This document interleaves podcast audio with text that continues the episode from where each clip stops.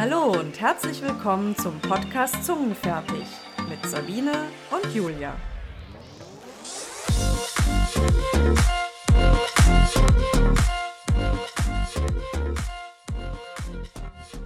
So, jetzt fangen wir an, oder? Ja, wir fangen an. Ja, endlich.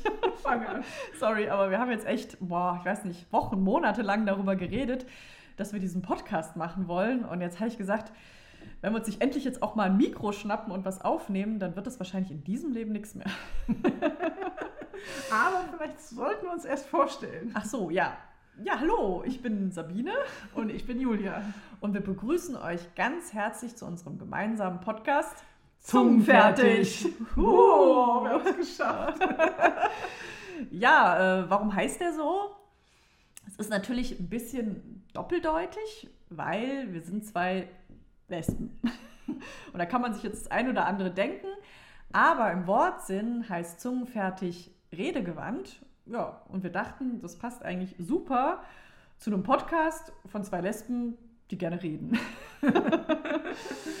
ja, und klar, mit der Idee sind wir jetzt nicht unbedingt die Ersten, aber Ja, wir wollen au- auf jeden Fall auch unseren Beitrag leisten ähm, zur äh, Sichtbarkeit von Lesben in ihrer Vielfalt. Genau, weil wir sind zum Beispiel ähm, schon zwei Frauen über 50. Oh nee, musst du das immer sagen in der Öffentlichkeit? Ja, weil äh, das macht ja schon einen Aspekt aus. Äh, Wir wollen natürlich über unsere persönlichen Erfahrungen reden. Genau, aber wir haben auch politische Themen, wir haben ähm, Unterhaltungsthemen. Genau, äh, Film, Funk, Fernsehen. Oder auch einfach, ja, was erlebt man so als Lesbe bei der Wohnungssuche? Ne? Genau. Und ähm, wir wollen uns aber auch interessante Menschen einladen, mit denen wir über die unterschiedlichsten Themen reden wollen. Genau, weil wir sind total interessiert an Menschen und auch an verschiedenen Blickwinkeln und deswegen sind wir natürlich auch im Austausch mit euch interessiert, ähm, was euch so umtreibt. Weil ich glaube, es gibt boah, unter diesem Regenbogen so viele tolle äh, Aspekte und ähm, da, da haben wir einfach was zu erzählen. Genau. so, ja, ich würde sagen, fangen wir doch einfach mal an, um dann nochmal zum Anfang zurückzukommen. Ja, Worüber vielleicht- wollen wir denn heute reden? ja, vielleicht einfach mal so ein bisschen einen persönlichen Einblick, weil ich sag mal so, wenn man über das Lesbischsein redet, dann ist ja immer so die, die Ursprungsfrage so, wie war denn dein Coming Out? Wann war das? Wie, Wie hast du es gemerkt? Ja, das ist ja Mhm. schon immer. Wie hat deine Umwelt reagiert? ja, auch oft. äh, ja, Julia, erzähl doch einfach mal, wie war denn das bei dir? Ach, ich soll jetzt anfangen? Ja, Okay. du, du fängst jetzt an. Na gut, also meine Mutter hat ja gestern interessanterweise gesagt, dass sie schon wusste, dass ich lesbisch bin, bevor ich das wusste. ah, Ja. Super, ich war in irgendwelche Jungs verliebt, aber nein, meine Mutter wusste es besser. aber dummerweise, nein, nicht dummerweise, Gott sei Dank hatte sie recht, aber ähm, nein, es war tatsächlich so, ich habe mich schon sehr früh immer in Lehrerinnen verliebt, hm, äh, in Klassiker. der Schule. Der Klassiker, ja, auf jeden Fall. Wobei ich immer dachte, ich suche eine Ersatzmutter. Mhm. Aber andere dachten halt, das ist irgendwie ein Zeichen dafür, dass ich lesbisch sein könnte. Ja. Ja, und wann Mhm. hast du das dann so, ich sag mal, das erste Mal Ja, gesagt? also nee, gesagt, ich habe gemerkt, habe ich das tatsächlich dann mit 16. Mhm. Und, ähm, und zwar habe ich tatsächlich mit einer, ähm, einer guten Freundin damals ähm, irgendwie bei der übernachtet und wir haben dann so ein bisschen rumgeknutscht. Und da habe ich gemerkt, huch, huch, das fühlt sich irgendwie gut an. Und dann war ich echt der festen Überzeugung, ähm, ich wäre bisexuell, weil ich war ja immer noch in Jungs verliebt auch. Mhm. Aber irgendwie wurden die immer langweiliger und ich fand die irgendwie doof und dachte so, nee, das ist irgendwie nichts. Und Frauen fand ich irgendwie viel faszinierender. Und so mit 17 habe ich dann wirklich das auch mal ausgesprochen mit, mit einer anderen Freundin, weil, weil diese, mit der ich da damals rumgemacht habe, die hat überhaupt irgendwie darüber nicht geredet am nächsten Tag. Mhm. Und das hat mich total nervös gemacht und auch irritiert. Äh, Und dann habe ich da viel drüber nachgedacht und dann habe ich aber mit einer anderen guten Freundin drüber gesprochen, die so ähnliche Gefühle hat und die auch schon drüber nachgedacht hat, dass sie sagte, "Hm, ich glaube, ich könnte lesbisch sein. Ja. Und da habe ich irgendwie so für mich gedacht, ja, könnte vielleicht auch sein. Vielleicht doch nicht Bisexualität, sondern doch mehr nur die Frauen. Und hast du das dann auch gleich offen gesagt, auch deiner Mutter und so? Ja, nicht so direkt. Also ich habe ähm, in der Schule es Freundinnen gesagt und habe dann auch erlebt, leider, dass ähm, sich welche abgewandt haben und dass Oh. sie auch gesagt haben, äh, nee, ich möchte mit dir nichts mehr zu tun haben. Also da kamen so ganz komische Reaktionen wie, oh nee, ich will mit dir nicht mehr Aufzug fahren und so, so als, ja, als würde ich über jede Frau herfallen. Ja. Ja. Also ich habe dann wirklich, Gott sei Dank, damals schon relativ schlagfertig dann die, die eine dann so demonstrativ von oben bis unten angeguckt und habe gesagt, nee, du, ich habe Geschmack. du bist echt Sehr safe, gut. ja, total sicher. Ja, musst dir überhaupt keine Sorgen machen. Ja. Da war sie natürlich irgendwie merkwürdigerweise auch nicht so begeistert. Mhm. Ja. Ähm, und ein bisschen geholfen hat mir tatsächlich auch eine Lehrerin, die ähm, mir immer zugehört hat und die einfach gesagt hat, du wirst deinen Weg gehen, ähm, mach dir nicht so viel Sorgen und die gib nicht so viel auf die Meinung anderer. Ähm, dann habe ich es meiner Mutter gesagt, die hat erst nicht so gut reagiert, was mich Hm. echt überrascht Obwohl hat. sie es ja angeblich schon immer wusste. Obwohl sie es angeblich schon immer wusste, die wirklich erst so nach dem Motto, ah, nee, du willst mich nur ärgern und das ist pubertierend irgendwie, also so, dass du ähm, irgendwie, das ist der einzige Punkt, womit du mich treffen kannst. Ich so, wieso kann ich dich damit treffen? Das habe ich nicht verstanden, weil meine Mutter ähm, sehr offen war gegenüber, also die hatte auch schwule Freunde und so, ne? und trotzdem hat sie komisch erst reagiert. Hm.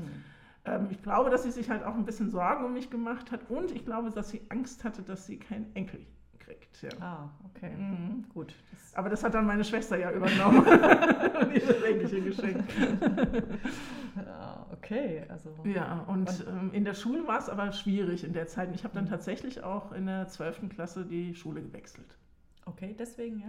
Ja, hauptsächlich deswegen. Ja, weil irgendwie habe ich mich nicht wohl gefühlt. Ich bin anders wahrgenommen worden. Ich wurde unheimlich auf meine Sexualität reduziert. Hm. Äh, dabei war die da auch ja noch so im Be Beginn. Also Mhm. diese Freundin, mit der ich mich dann damals darüber unterhalten habe, die wurde dann auch tatsächlich meine erste Freundin. Mhm. Ähm, leider nicht so lang, weil ich war sehr verliebt, aber sie leider nicht so.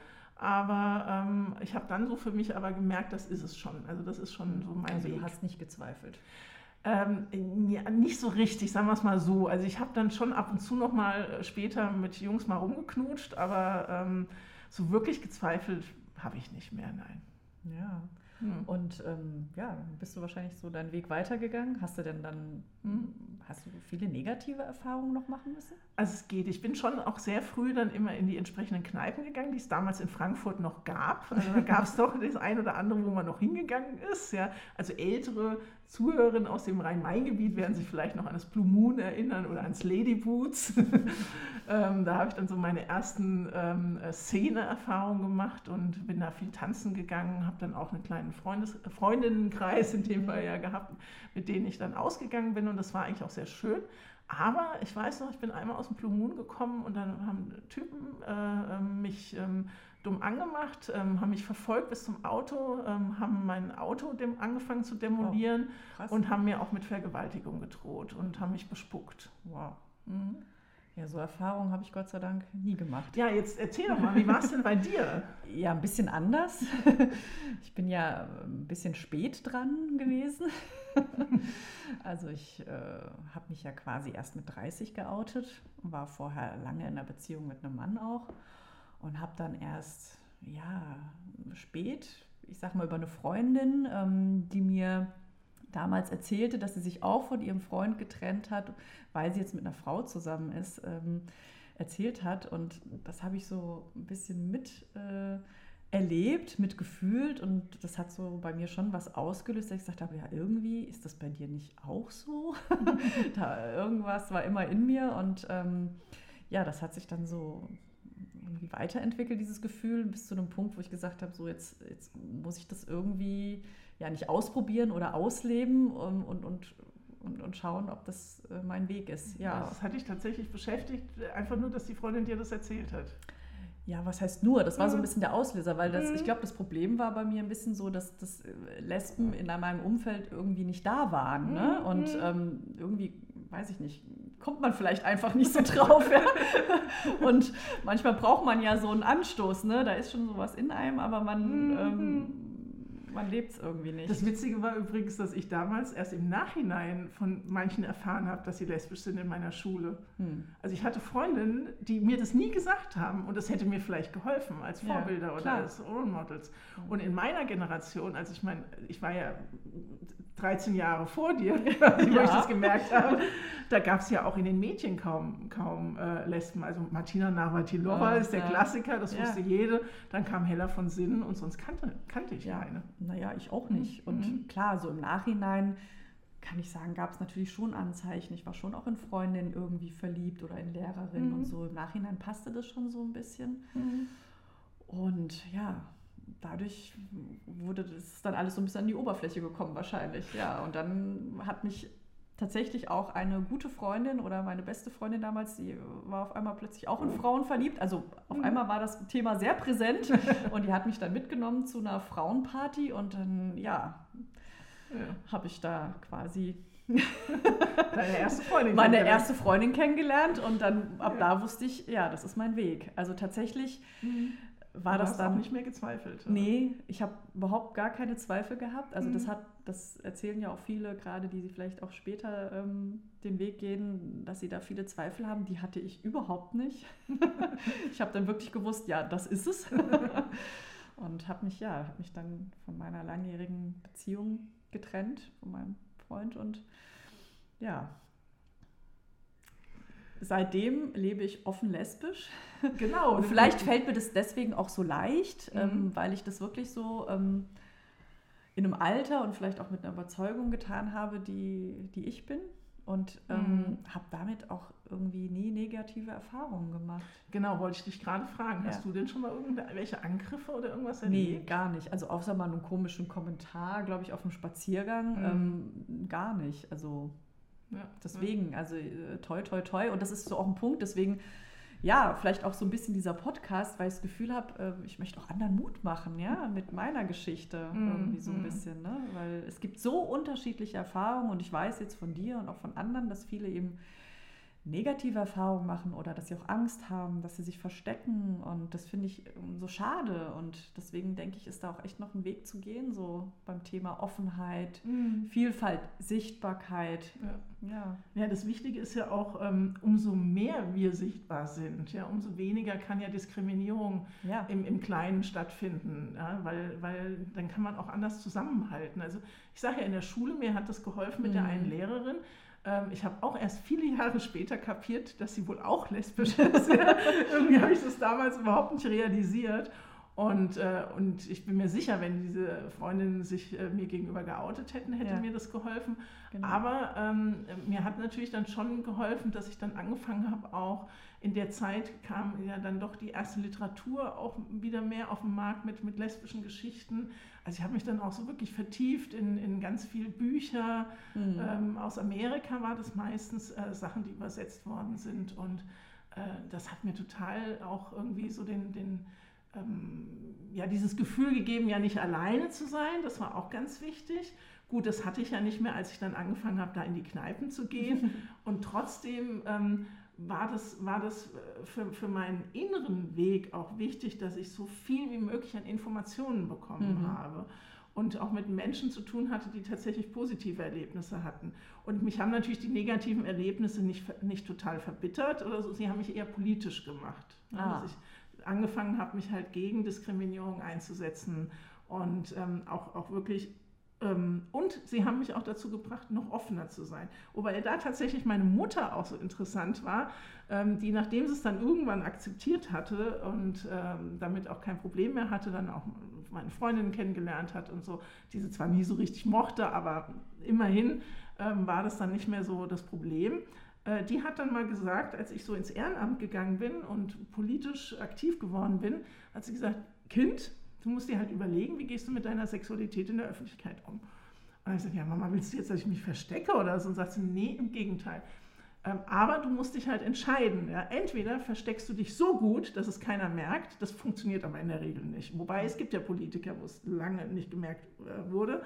Ähm, oder du sagst es von Anfang an. Mhm. Na, weil nur so kannst du leben. Du kannst nicht mit so mm, Halbheiten Mhm. und so weiter.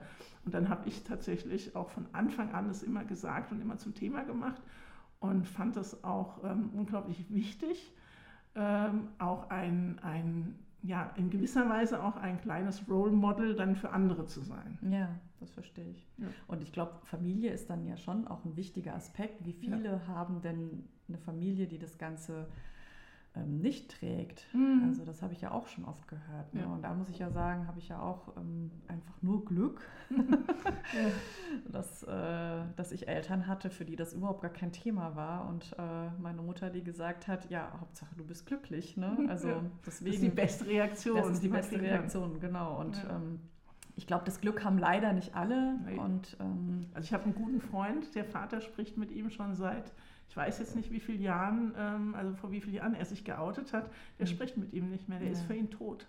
das ist schon Und echt heftig. Das ja. ist bitter und das ist Mhm. wirklich äh, traurig. Und ich meine, die, die Selbstmordrate unter ähm, ähm, äh, schwulen und lesbischen und trans-Jugendlichen ist enorm höher als äh, ähm, unter heterosexuellen Mhm. Jugendlichen. Und das ist alles unheimlich traurig. Und da bin ich schon froh, dass ich trotz mancher Probleme und, und negativen Erfahrungen, auch am Arbeitsplatz, ähm, in der Politik, ähm, dass ich trotzdem irgendwie immer positiv geblieben Mhm. bin, weil ich einfach gemerkt habe, das ist der richtige Weg. Ja. Ja. Ja, Klasse. ne? Und es geht um Liebe schließlich. Ja, Team Liebe. genau. Es geht um Liebe. Und ich meine, was kann daran verkehrt sein, ja? Genau. wenn man sich liebt? Ja? Das habe ich nie begriffen. Und wenn ich ganz ehrlich bin, verstehe ich die Menschen da auch nicht. Mal abgesehen davon, dass natürlich die größten Homo-Hasser manchmal selbst homosexuell Mhm. sind, was wir ja öfter immer wieder Mhm. feststellen. Ähm, ich verstehe es nicht, warum Menschen was gegen zwei Menschen haben, die sich lieben. Ja, Ja. es kann so einfach sein. Es ne? kann so einfach sein. Ja, du, aber jetzt haben wir echt schon viele Themen angerissen Ja. heute. Also Ja. ich glaube, ähm, wir haben noch ganz viele Punkte, an die wir anknüpfen können in unseren nächsten Podcasts. Ähm, aber wir haben uns ja noch was überlegt. Genau. Wir haben gesagt, wir machen in jeder Podcast-Folge ein Bam des Monats. genau. Im Prinzip, ähm, Genau. Was war denn dein BAM des Monats? genau, also äh, Oder willst du erstmal erklären, was ein BAM ist? Vielleicht. ja, vielleicht. Also einfach ein Erlebnis oder ähm, ja, ein Moment, äh, irgendwas, was wir gesehen haben, was wir erlebt haben, äh, was uns besonders bewegt hat. Das kann eine Mhm. Kleinigkeit sein, das kann aber auch was ähm, Großes sein, Genau. egal. Also einfach so dein ganz persönlicher Moment, äh, der dir in irgendeiner Form was gegeben hat, sage ich jetzt mal. oh Ja. Gott.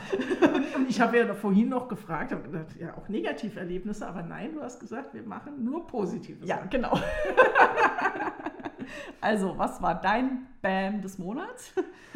Ja, ähm, da äh, knüpfen wir dann auch tatsächlich schon oder weisen schon auf ein Thema hin, was ähm, ähm, ähm, auf jeden Fall mal äh, bei uns äh, kommen wird, nämlich Kommunalpolitik. Ich bin tatsächlich jetzt hier in meiner Stadt, wo ich wohne, zur Stadtverordnetenvorsteherin gewählt worden. Das äh, verstehen die hessischen Zuhörerinnen auf jeden Fall, was das bedeutet. Das ist nämlich die Chefin des Parlaments, des äh, Mhm. Stadtparlaments, also wir heißen Stadtverordnetenversammlung hier in Hessen. Und ähm, da muss es ja jemanden geben, die das leitet und das mache ich in Zukunft. Aber es heißt auch erste Bürgerin der Stadt. Das heißt, ich habe auch repräsentative Pflichten, wenn denn dann mal die Pandemie vorbei ist. Wow. Ja, und das ist schon ein, es ist im Prinzip in der Politik in Hessen das höchste Ehrenamt, was man haben kann. Wow. Ich setze mich gerade ganz aufrecht hin vor Ehrfurcht. Nein. Aber es, es hat mich schon, es ist schon für mich eine Ehre gewesen, dass ich gewählt worden bin. Ja, klar. Herzlichen Glückwunsch. Ja, danke. Das war so mein Bam. Was war denn deiner? Ja, tatsächlich auch was, was mit dem Thema zu tun hat. Ähm, weil ich bin jetzt ja auch ehrenamtlich engagiert inzwischen. Also auf meine alten Tage bin ich noch zur Aktivistin geworden. Und ich äh, bin ja unter anderem bin ich ähm, Sprecherin äh, bei ARCO, das ist das ähm, LGBTIQ-Mitarbeiterinnen-Netzwerk der Commerzbank. Ja, ordentlich gendern, bitte. Ordentlich gendern, das Thema machen wir dann anders mal. genau. Ja, und meine Kollegin, die mich auch, sage ich mal, inspiriert hat und motiviert hat, da mitzumachen, ähm, äh, die hatte eine super Idee, zum Lesbian Visibility Day eine Hashtag-Kampagne zu machen. Und da haben wir zusammen diesen Hashtag kreiert, The L Works Out, um quasi, ja, unser Thema auf lesbische Vielfalt aufmerksam zu machen, sie sichtbar zu machen. Und wir haben dann Proud at Work als äh, Partner gewonnen und den LSVD, den Lesben- und Schwulenverband, äh, als Partner gewonnen. Und ähm, die haben diese Hashtag-Kampagne halt äh, promoted und koordiniert und am Ende war das echt eine tolle Sache zu sehen, wie unser Hashtag an diesem Tag doch äh, durch die sozialen Medien ging, ja, und wie viele Frauen auch mitgemacht haben und das eben zum Thema positiv, ja, also das war auch so ein Bam, wo ich gesagt habe, ja, und da kommen wir eigentlich zurück zum Anfang, einfach mal machen, das war nämlich auch so eine Geschichte und es war toll zu sehen, was man irgendwie gemeinsam erreichen kann, ja. Ja, das klingt doch super.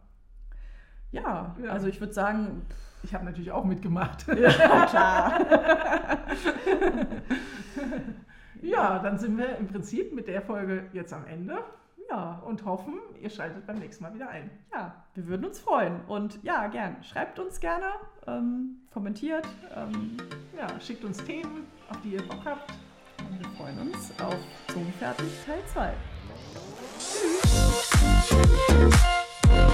Tschüss.